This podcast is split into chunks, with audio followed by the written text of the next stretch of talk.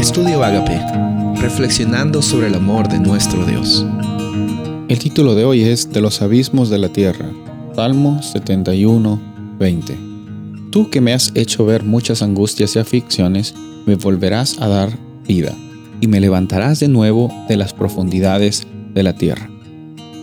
Una de las cosas que creo que nos ayuda a tener una vida más balanceada y más realista es reconocer que van a haber circunstancias en nuestra existencia que están fuera de nuestro control y también circunstancias en nuestra existencia que van a llevarnos por altos y bajos. Pero las circunstancias que están fuera de nuestro control y los altos y bajos de nuestra vida no afectan quiénes somos. Cuando sabemos quiénes somos, incluso en los bajos de la vida, incluso en las circunstancias que están fuera de nuestro control, podemos glorificar a Dios. Podemos decir que Dios es real. Podemos decir que Dios es amor.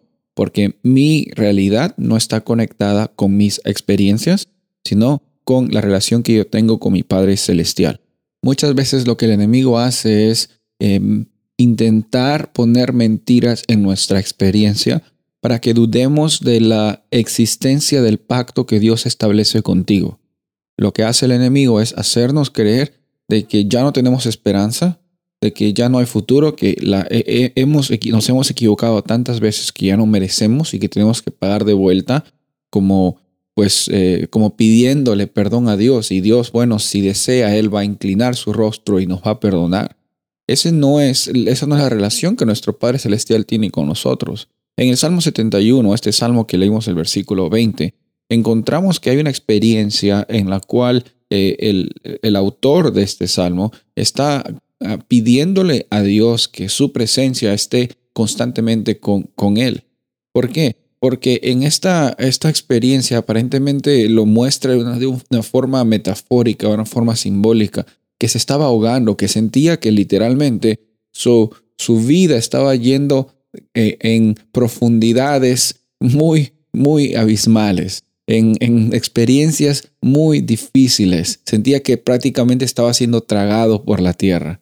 Sin embargo, encontramos en el versículo 20 que la realidad de esta persona es que está basando también la esperanza de que sin importar cuán profundos o cuán complicados los problemas de esta persona estaba viviendo, Dios lo iba a levantar lo iba a levantar y le iba a volver a dar vida.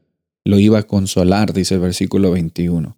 Es probable que en algún momento te, te hayas sentido o te sientas ahora como si estuvieras en un abismo en el cual no puedes salir.